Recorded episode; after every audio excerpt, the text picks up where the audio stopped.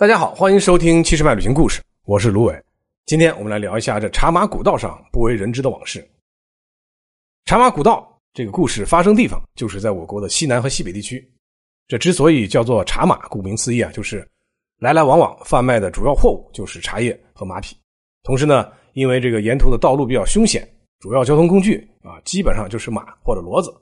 这是一条。民间啊，国际的商贸通道是中国西南民族经济文化交流的走廊。这传统意义上的茶马古道有三条，一个呢就是连接陕西和甘肃的古道，主要是把南方的茶叶一路送到中国的西部换回马匹。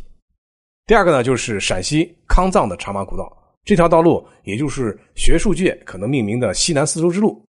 还有一个就是滇藏线上的茶马古道，输出的主要是云南西双版纳的义乌普洱市的茶叶。途经今天的大理丽江，还有香格里拉进入西藏啊，直达拉萨。这条线的延伸线呢，还有从西藏转口到印度尼泊尔，这个当然就是中国古代南亚各个地区商贸交流的一个非常重要的通道了。所以啊，今天我想和大家主要聊的就是这第三条的滇藏线上的茶马古道。云南，我们首先说一下这里边的地理环境啊，一直被称为植物王国，正是这个比较独特的呃地理生长生存的环境呢，造就了云南的茶叶。也为茶马古道提供了最基本的贸易的货源。早在两千多年前啊，用贝叶记录的傣族经典书籍《贝叶经》中就有关于茶叶种植的记载。而茶马古道另外一端西藏，在公元七世纪，中国的茶叶逐渐就流传到了西藏。那么藏族的贵族阶层品尝到中国茶以后呢，就开始疯狂的迷恋它。人们啊，一天无时无刻都离不开茶，所以啊，在老百姓中就有一日无茶则治啊这么一个说法。在藏语中啊，还有一种俗语叫。茶是血，茶是肉，茶就是生命。茶马古道当然经过的康藏地区啊，一般都是三四千米的高海拔、高寒地带。在这样特殊的酷寒环境下，藏族老百姓为了御寒，这个高热量的脂肪，像什么糌粑呀、奶奶类啊，还有这个酥油、牛羊肉啊，这些高热量的食物啊就成他们的主食了。但是啊，在这样缺少蔬菜的这种饮食搭配啊，它带来很多副作用啊。其中一个就是这过多的脂肪在人体内也不易分解。这个时候，茶叶简直就是一个纯天然的秘方。茶叶呢，不但能够分解脂肪，而且还能防止燥热。藏族同胞在长期的生活中，就逐渐养成了喝酥油茶的这么一个高原生活习惯。但问题来了，这个地方不产茶，而在另外一边啊，中原内地啊，无论是民间的耕地，还是军队的出战，都需要大量的骡马。从西汉时期，大家都意识到战马和耕马的重要性了。但是啊，苦于良马品种不多，而且十分紧俏。那么在呃，西藏这广大的藏区，还有川滇这些地方啊却产良马，于是啊，具有互补性的这么一个贸易方式啊，茶马互市啊，就应运而生了。这里需要补充一下，就是啊，在云南这种高山峡谷之间长途跋涉的辛劳，一般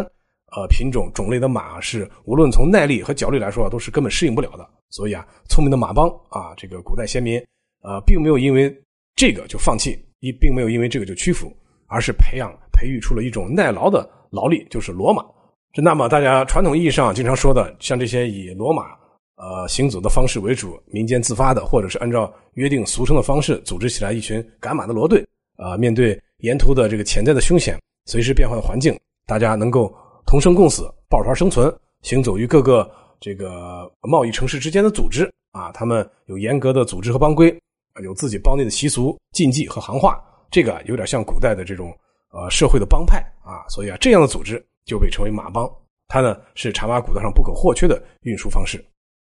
马帮呢在茶马古道上运输，呃，这个行走于不同城市之间啊，啊，运送了他们各自城市紧缺的货物。当然，行走在这条路上啊，就等于拧着脑袋过江湖，沿途的这种凶险和艰难啊，大家可想而知，比大多数冒险家的故事啊更加惊心动魄。这马帮把货物啊运送到目的地。由这个收货的商号进行一一的清点，一旦发现运输中出现什么纰漏，还有这个货物被动了手脚，货物数量破损等情况，那这个马帮的声誉和名誉啊，会迅速传递到茶马古道上的各个商号中。轻了啊，就被人指指点点说你这人干活不行；那么重了，可能就因为这个就丢掉饭碗了。所以啊，马帮人经常说马比人重要，货物当然最重要。在运输途中啊，经常会遇到恶劣天气，碰上凶残的盗贼。马帮都会以性命来保护这批货物的完好无损，以致安全最终达到目的地。